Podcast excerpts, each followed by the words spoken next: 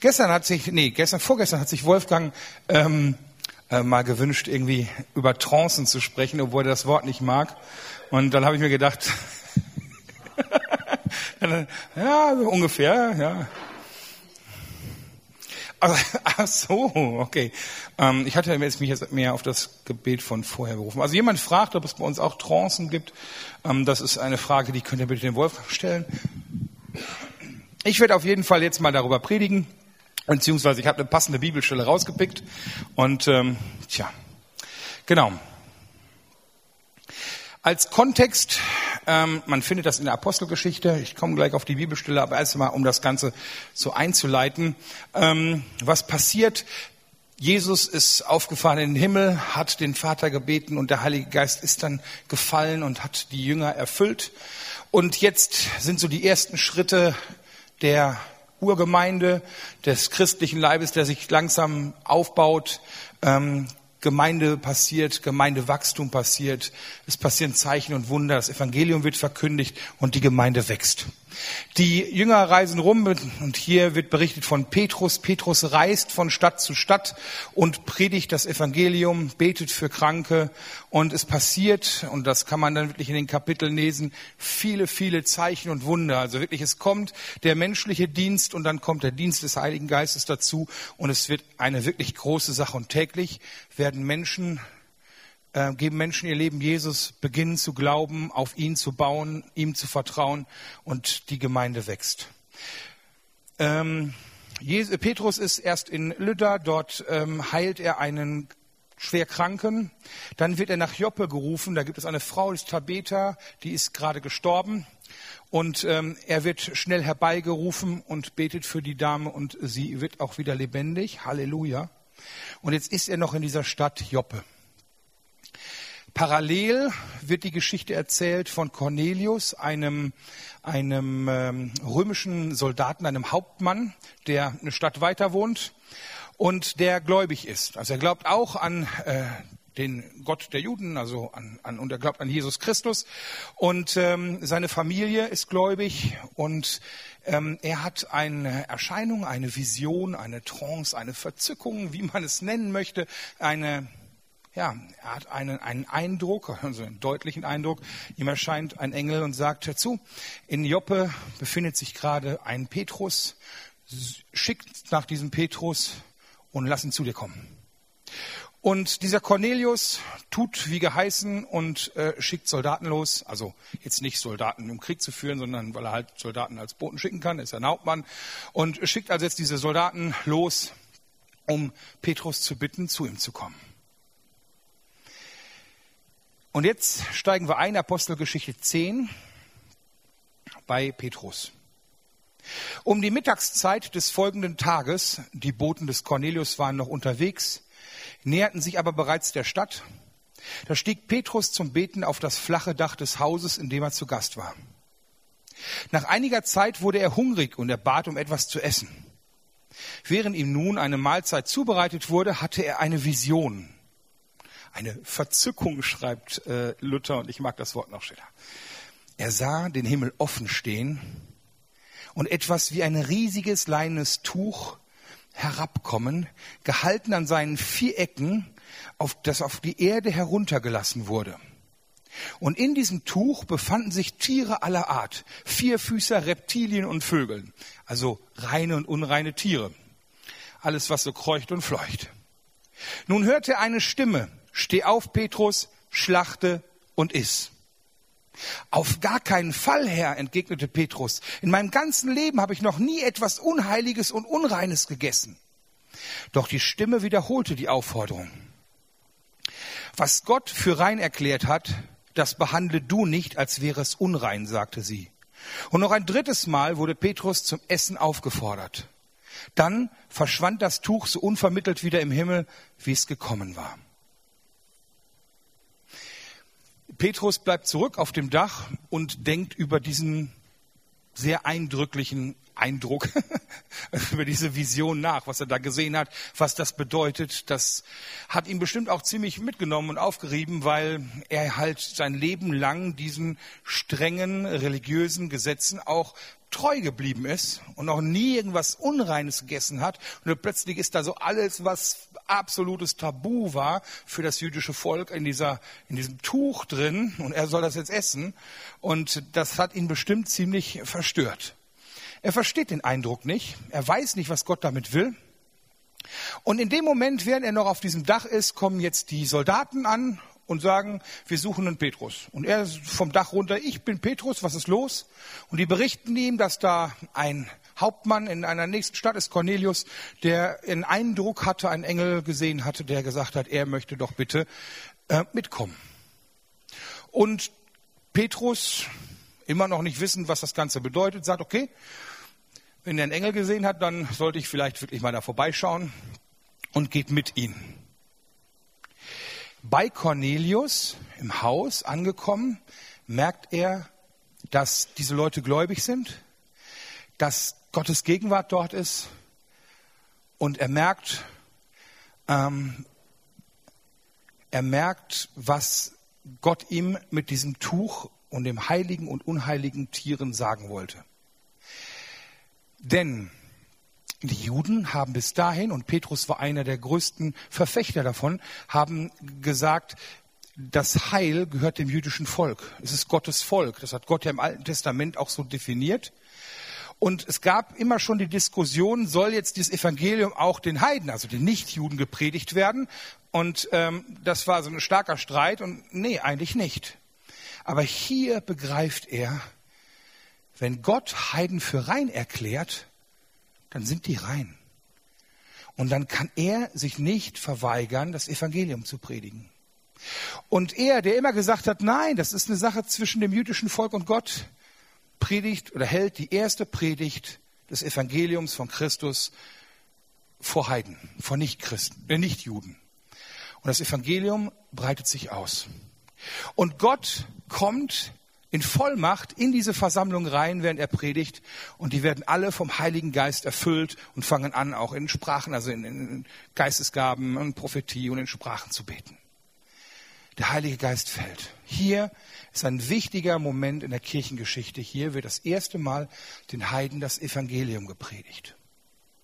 Und wenn ich mir dieses Kapitel so durchlese, das sind genau genommen zwei Kapitel, dann finde ich es total faszinierend, wie bei so einem guten Film, wo so mehrere Handlungsstränge parallel laufen und die werden gewoben wie so ein, wie so ein Stück Stoff und es passt hinterher alles zusammen. Der Heilige Geist zieht seine Fäden und hinterher ist es wie so Zahnräder, die ineinander greifen wie so das Uhrwerk des Heiligen Geistes und es funktioniert. Da hat einer einen Eindruck, hier ist einer irgendwie, kriegt eine Vision, die beiden Sachen Zeit, es passt alles perfekt. Der große Plan nimmt Gestalt an. Und hier sind zwei Dinge nötig. Das eine ist, ohne den Heiligen Geist ist das Ganze nicht möglich. Der, der sozusagen das Ganze zusammenwebt, der, der dafür sorgt, dass im richtigen Moment das Wirken Gottes passiert, dass die richtigen Eindrücke kommen, der einfach das große Ganze auch zusammenhält und der ja, den großen Plan kennt. Und nur so kann sich das Reich Gottes ausbreiten, nämlich in der Kraft Gottes. Nur so können wir Reich Gottes bauen. Und was dazu kommt, Menschen, die sich lenken lassen. Menschen, die bereit sind, über ihren Schatten zu springen, Menschen, die bereit sind, auf das Reden Gottes zu hören, Menschen, die auch ein Gespür für das Wirken des Heiligen Geistes haben. Petrus hat von Kindheit auf an eingebläut bekommen, als Jude, nicht mit Heiden zu verkehren. Steht im Alten Testament drin, Gottes, Gottes Gesetz, Gottes Gebot, kein Umgang mit Nichtjuden. Und da hat er sich auch dran gehalten. Und jetzt kam erstmal diese Vision mit dem Essen, was ihn wahrscheinlich schon echt, huhu, das war nicht leicht. Ne? Das hat ihn hart rangenommen. Ähm, und dann soll er jetzt auch noch zu einem römischen Soldaten gehen. In dem Moment, in dem er das tut, ist er unrein, weil er sich, also nach den, diesen damaligen Geboten. Und ich glaube, an diesem Tag wurde seine Glaubenswelt komplett auf den Kopf gestellt. Da passte plötzlich nichts mehr zusammen. Da war irgendwie ganz viele Sachen so, ey, was soll das denn, Gott? Immer gehst du jahrtausendlang in eine Richtung und plötzlich sagst du was vollkommen anderes. Wie kann das sein? Das passt doch nicht zusammen. Aber er lässt sich darauf ein. Und ich glaube, Gott weiß halt in dem Moment auch, wie viel er tragen kann, wie viel er bereit ist zu gehen. Aber ich glaube, Gott hat so wirklich da die Grenze des Herausgefordertsein rausgekitzelt. Ohne den Heiligen Geist, der ist unerlässlich, können wir kein Reich Gottes bauen. Ohne den Heiligen Geist kann Gottes Willen nicht getan werden, glaube ich. Ähm, ohne den Heiligen Geist werden wir nicht durchhalten. Ohne den Heiligen Geist funktioniert Christsein nicht. Und ich meine jetzt nicht nur, der Heilige Geist steht jetzt daneben, sondern ohne ein aktives Wirken des Heiligen Geistes. Das meine ich. Ohne ein sich darauf einlassen, ein sich unterordnen. Wir, es ist zwingend nötig, dass wir immer wieder uns bewusst abhängig machen vom Wirken des Geistes Gottes, dass wir nichts aus eigener Kraft tun, weil sonst bauen wir unser Reich für ihn. Aber das ist nicht sein Reich. Der Heilige Geist, der Geist Gottes bevollmächtigt, leitet und führt. Und das weiß auch Petrus. Was wäre, als Beispiel, wenn Petrus wirklich schrifttreu gewesen wäre und gesagt hätte, nein, hier steht irgendwo, da Rolle ausgerollt, da steht kein Umgang mit Juden. Ich gehe nicht mit. Nicht Juden. Ich gehe nicht mit. Dann hätte er gesetzesmäßig vollkommen recht gehabt und das hätte alles gepasst. Aber das Evangelium wäre nicht in dieses, zu dem Cornelius gekommen und hätte dort sozusagen, hätte wäre kein Samen gesät worden, dort wäre das Evangelium nicht verkündigt worden. Aber Petrus folgt nicht dem Buch und dem Wort, sondern er folgt dem lebendigen Wort. Er folgt dem Geist Gottes, er folgt Jesus, er folgt dem Autor des Buches. So wie Paulus schreibt, der Buchstabe tötet, aber der Geist macht lebendig. Und der Heilige Geist erweckt auch die Schrift. Wenn wir die Bibel lesen und ernst nehmen, ohne den Heiligen Geist dabei zu haben, dann bringt uns das um. Aber mit dem Heiligen Geist zusammengelesen ist es lebenspendend. Und das Krasse ist, Petrus lässt sich auf so eine Nummer ein und er darf dabei sein an einem der wichtigsten Punkte der Kirchengeschichte. Und er darf mitwirken. Und er darf dabei sein, wenn Gott Wunder tut. Der darf dabei sein, wenn du plötzlich in so eine Versammlung, die bestimmt total strange war, der Heilige Geist fällt und irgendwie es so abgeht, wie wir es heutzutage selten erleben. Wenn du plötzlich alle anfangen, von einem Moment das erste Mal in ihrem Leben in Engelszungen zu reden und zu prophezeien und uh, da ging es ab. und äh, das ist doch toll, oder? Und ich wünsche mir sowas zu erleben auch hier bei uns zu erleben, in unserer Stadt zu erleben, dass wirklich dass, dass der Heilige Geist mich mal richtig austoben darf. Die Voraussetzung ist, dass wir uns öffnen. Und nicht nur, dass wir uns öffnen, sondern dass wir ihn bewusst einladen. Dass wir sagen, Heiliger Geist, bitte komm mit all den Gaben, die du hast, mit all den Geschenken, die du hast, mit all diesen irren Ideen, die du hast. Also positiv, ja. Ähm, also herrlich. Und ähm, komm damit, du darfst dich austoben. Und es ist nicht nur irgendwie so im Gottesdienst ein Eindruck irgendwie oder sowas, sondern hier geht es um alltägliche Dinge. Hier geht es darum, wohin gehe ich nach dem Mittagessen? Was, also hier sind wirklich so, so, das ist irgendwie so mitten in den Alltag reingeschrieben. Ich meine, gut, Alltag als Prediger, aber es ist wirklich so mitten in den Alltag reingeschrieben. Und wenn der Heilige Geist redet, dann sind wir gehorsam. Hoffentlich. Ich glaube, wir brauchen den Heiligen Geist mehr, als wir ahnen. Das ist sozusagen das Erste, was ihr mitnehmen solltet. Diese Geschichte ähm, zeigt noch weiteres. Der Satz, was Gott für rein erklärt hat, das behandle du nicht, als wäre es unrein. Oder andere Übersetzung, was Gott rein gemacht hat, das nenne du nicht verboten. Wir müssen lernen, dass alles, was Gott gibt, alles, was Gott gibt, ist heilig, ist gut und ist rein, weil er es gibt. Er kann nicht anders. Gott ist Licht, schreibt Johannes, und in ihm ist keine Finsternis. Er kann nichts Böses geben, weil da ist nur Licht.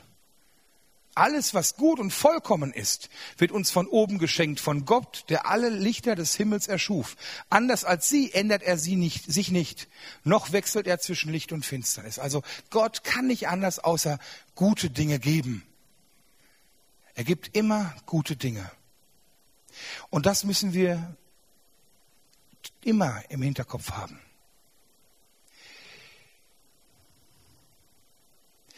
Petrus hatte das Gebot Gottes im Hinterkopf, weg, Finger, Finger weg von den Heiden, das Gesetz, das alte Gesetz des Alten Testamentes. Doch nun im neuen Bund, Jesus kommt ja nicht, um das aufzuheben, aber Jesus schafft einen Perspektivwechsel. Jetzt gilt plötzlich eine andere Situation.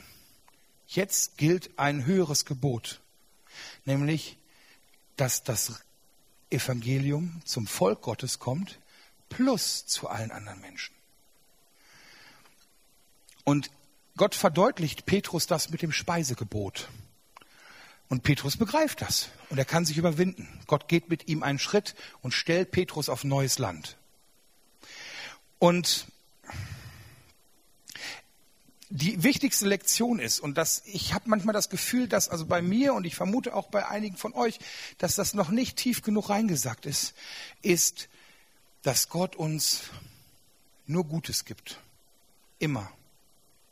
Jesus hat mal gesagt, wo ist unter euch ein Vater, der seinem Sohn, wenn er ihn um einen Fisch bittet, eine Schlange, nein, nochmal. Wo ist unter euch ein Vater, der seinem Sohn, wenn der ihn um einen Fisch bittet, eine Schlange für den Fisch biete? Oder der ihm, wenn er um ein Ei bittet, einen Skorpion dafür biete? Wenn nun ihr, die ihr böse seid, euren Kindern gute Gaben geben könnt, wie viel mehr wird der Vater im Himmel den Heiligen Geist denen geben, die ihn bitten? Matthäus schreibt, wird ihnen Gutes geben, die ihn bitten. Lukas schreibt, den Heiligen Geist geben. Und ich bin fest davon überzeugt, dass er ganz klar sagt, das Wichtigste, was wir brauchen, ist der Heilige Geist. Das Beste, das Beste, was Gott uns geben kann, ist der Heilige Geist. Es ist die größte, der Ausdruck der größten Gabe Gottes. Wenn Gott etwas gibt, ist es immer gut. Und jetzt lasst uns mal praktisch werden, ein bisschen tiefer gehen. Jetzt aus der Zuhörerperspektive rauskommen und mal so ein kleines Experiment machen. Stell dir vor, du stehst auf diesem Flachdach in der Mittagszeit und betest und es wird ein Tuch vom Himmel herabgelassen. Was wäre auf deinem Tuch? Was wäre dein Tuch? Was wäre ich sage jetzt mal, das Unreine, was Gott plötzlich reinmacht. Was wäre der Perspektivwechsel, der dran ist? Was wäre das, was von Gott geheiligt ist, wo du sagst, das ist aber verboten? Was wäre das heilige Kalb, das geschlachtet gehört? Was ist auf deinem Tuch? Das können Überzeugungen sein, das können geistliche Wahrheiten sein, Wahrheiten. Das können Gebote sein, Traditionen, Prägungen, Dinge, die du aus der Vergangenheit mitbringst, Rituale, Grenzen, Praktiken. Denk mal drüber nach. Was würde, wo würde Gott sagen, Schlachte ist?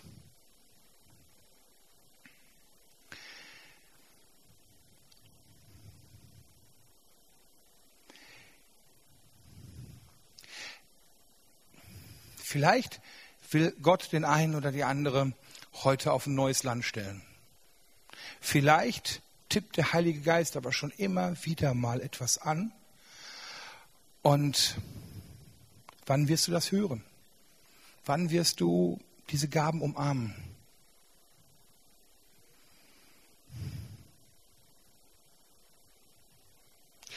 Und ich kann das total nachvollziehen. Bei vielen Dingen, die neu sind, da fällt es wirklich schwer, auch darauf zu vertrauen, dass es von Gott ist. Manche Dinge klingen so strange, manche Dinge klingen so merkwürdig, manche Dinge, da sträubt sich alles, was, was man so schon ist als, als Person und auch als Christ, sträubt sich. Und dann kommen Zweifel und Fragen, ist das wirklich von Gott? Oder ist das irgendwie, will mich irgendwas verführen? Ist das irgendwie meine Psyche oder ist das wirklich heilig? Und dann wünscht man sich, ach, wäre das doch so eine Vision. Ach, hätte ich doch wirklich so die Augen offen, du plötzlich sehe ich da Tuch und ich kann das anfassen und wow, wie eine mega göttliche Halluzination, so Träume mit offenen Augen. Huh, wenn es so wäre, wenn der Blitz im Boden brennen würde, so, der Schriftzug. Wenn ich eine Verzückung hätte, wenn das Reden so deutlich wäre, dann hätte ich keine Zweifel. Aber so oft ist es ja nicht so deutlich. Und, und, und eigentlich da bleibt ja immer so Ja, aber drin übrig. Ne? Das ist doch irgendwie die kleine säuselnde Stimme irgendwie. Oder manchmal ist es der eigene Gedanke und man weiß es nicht genau. Ist das wirklich so? Wenn wir mal ganz ehrlich sind, ich habe Gott als einen redenden Gott kennengelernt. Und als ein Gott, der in der Lage ist, sogar durch Esel zu sprechen. Oder Büsche, die brennen. Also, wenn Gott allmächtig ist, dann ist er sogar in der Lage, zu mir zu sprechen. Ist es wirklich so, dass es immer undeutlich ist? Oder gibt es Momente, wo ich klares Reden ignoriere, weil es unbequem ist, weil es nicht passt in das Gesamtbild, was ich habe? Oder ich stelle es in Frage und ich meine, hinterfragen ist gut, versteht mich nicht falsch. Also nicht einfach nur blind, sondern hinterfragen ist gut. Gott hat uns auch seinen Geist gegeben, damit wir prüfen können. Aber oftmals denke ich Dinge kaputt. Ich denke so lange drüber nach. Ja, nein, ja, nein, ja, nein, bis es vorbei ist. Bis die Boten wieder gegangen sind. Sollte Gott wirklich, eine klassische Frage, die wir schon seit Anfang der Bibel kennen, sollte das Gott wirklich gesagt haben? Und dann überlegt man sich das vielleicht und legt es noch passend aus. Ja, das war damals zeitlicher Kontext. Das ist jetzt eine andere Situation.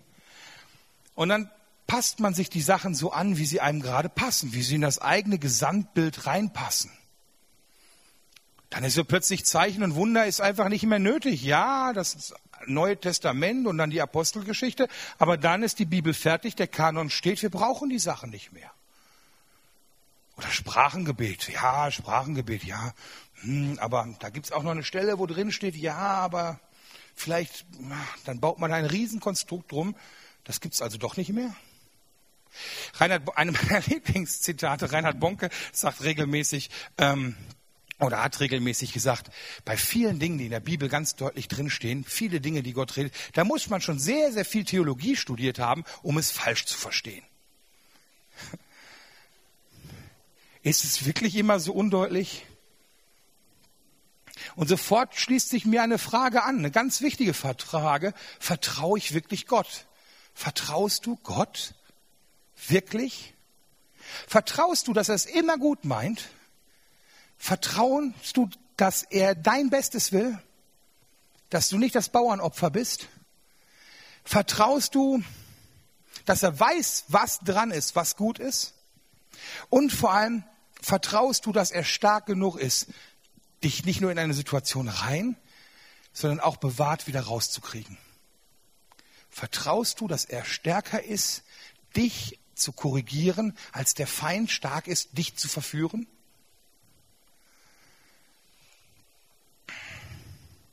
Dieses Vertrauen, dieser Glauben ist die Basis, um alte Systeme einzureißen und neue Wege zu gehen. Weil ich glaube, dass in nächster Zeit wir immer häufiger ganz neue Wege gehen müssen als Christ. Und dass wir Dinge zulassen müssen, die von Gott gewollt sind, aber die wir nicht verstehen. Und deshalb mein, mein Appell, entscheide dich dazu, Gott zu vertrauen, zu sagen, ja, du meinst es gut, du bist gut. Ich liebe dich, du liebst mich und ich vertraue deiner Stärke. Und dann gehe ich in Gespräch und red mit ihm drüber. Und zwar also ein echtes, offenes Gespräch und red mit ihm drüber. Sachen, mich auf Sachen einzulassen, Sachen einzusortieren, Sachen stehen zu lassen, Sachen nach hinten zu schieben, aber mutig voranzugehen. Angst ist ein schlechter Ratgeber. So nach dem Motto, ach, wenn, na, komm, ich bin mir nicht sicher, noch ein Eindruck kommt. Einer geht noch, einer geht noch. Und dann, dann noch ein Eindruck. Und, ah, komm Gott, ich bin mir nicht sicher. Und lass uns morgen nochmal drüber reden und so. Ja, dann sind die Leute wieder weg.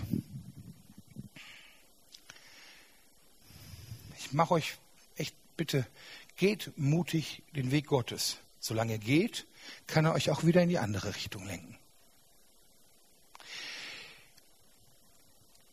Ich fasse zusammen. Wir brauchen den Heiligen Geist. Er ist der Unterpfand des, Pfand des Erbes Gottes. Mit ihm, der in euch ist, hat das Empfangen des Reichtums Gottes begonnen. Und der Heilige Geist, der in dich hineingegossen wird, ist das größte Geschenk, was der Gott geben kann und gegeben hat. Und er, sagt Jesus, wird uns in die Wahrheit leiten und uns an alles erinnern, was Jesus gesagt hat. Er, der Heilige Geist, ist der, wo Jesus gesagt hat, ihr braucht keine Lehre außer die vom Heiligen Geist. Das ist der, der euch sagt, wo die Wahrheit ist.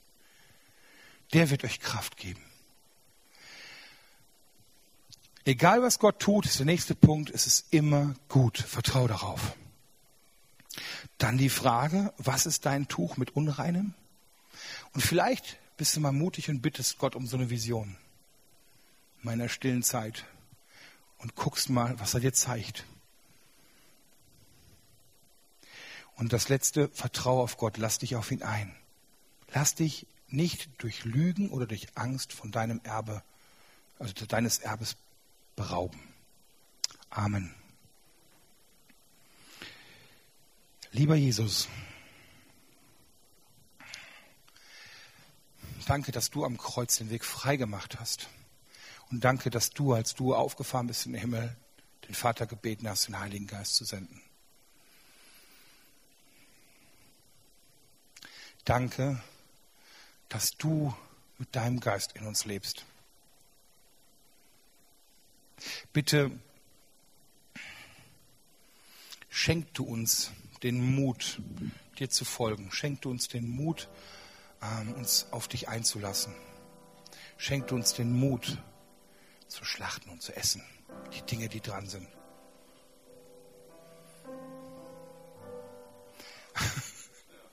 wow.